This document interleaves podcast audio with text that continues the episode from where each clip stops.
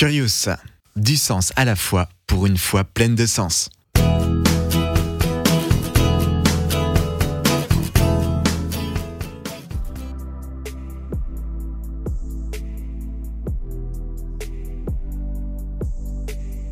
Dieu n'est pas seulement grand et saint, il est bon. Tout ce qu'il fait est bon et digne d'approbation. Il est le bienfaisant, ce qui signifie qu'il ne fait que des choses bonnes. Mais cela va également plus loin. En réalité, tout ce qui est bon vient de Dieu.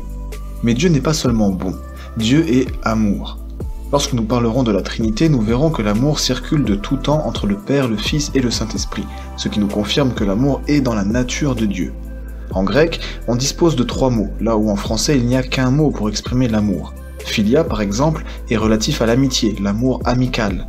Eros est l'amour désir, qui a donné le français érotique. Il porte sur un objet désirable et susceptible de satisfaire. Mais l'amour de Dieu n'est ni philia ni Eros. Il s'agit de l'amour agapé, un amour qui découle de la nature de celui qui aime, peu importe que l'aimer en soit digne ou non. Pour prendre un exemple assez parlant, il pourrait s'agir de l'amour d'un mari trompé envers sa femme infidèle.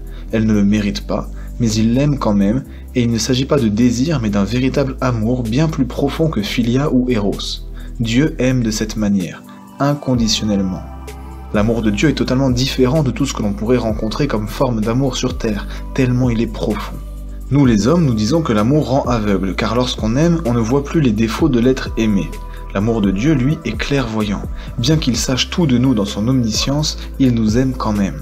L'amour de Dieu est saint, pur et sans tache. Il n'y a pas d'égoïsme de sa part. Il est éternel. Rien ne pourra jamais l'arrêter. Il ne changera pas. Son amour est universel, mais seuls ceux qui se confient en lui peuvent en expérimenter véritablement l'étendue. De plus, non seulement Dieu est amour, mais l'amour est de Dieu.